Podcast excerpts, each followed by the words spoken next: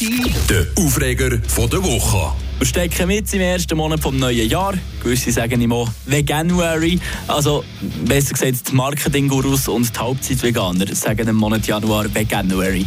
Was mich aber ganz unabhängig vom Monat ging wieder bei diesen Leuten erstaunt, die Unwissenheit. Viele verteufeln Fleisch und Fisch einfach mal grundsätzlich, weil sie irgendwann mal gelesen oder gehört haben, dass der CO2-Ausstoß von tierischen Produkten alles andere als gut für die Umwelt ist. An sich stimmt es genau so.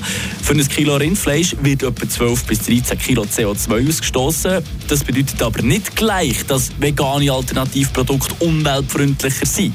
Wer sich ausschließlich vegan ernährt, kann sogar umweltschädlicher leben als jemand, der Fleisch und Eier isst. Das sagt nicht ich, sondern eine Studie vom WWF, die übrigens schon vor zwei Jahren ist rausgekommen eine Begründung für das ist zum Beispiel, dass tierische Produkte zwar auf das Stück gerechnet mehr Wasser brauchen als Gemüse und Früchte. Die Herstellung von denen ist aber vielfach in Ländern, wo das Wasser eher knapp ist und somit schadet die künstliche Bewässerung von Orangen und Co. um einiges mehr der Umwelt, weder das Rindsplätzchen vom Metzger aus der Region. Weil bei dem kommt dann auch noch dazu, dass es nicht zuerst muss 2'500 Kilometer transportiert werden bevor es bei uns auf dem Teller landet. Darum empfehle ich jedem und jeder, der seine Ernährung komplett auf vegan umstellen unbedingt vorher mindestens einmal mit einem Landwirt zu reden.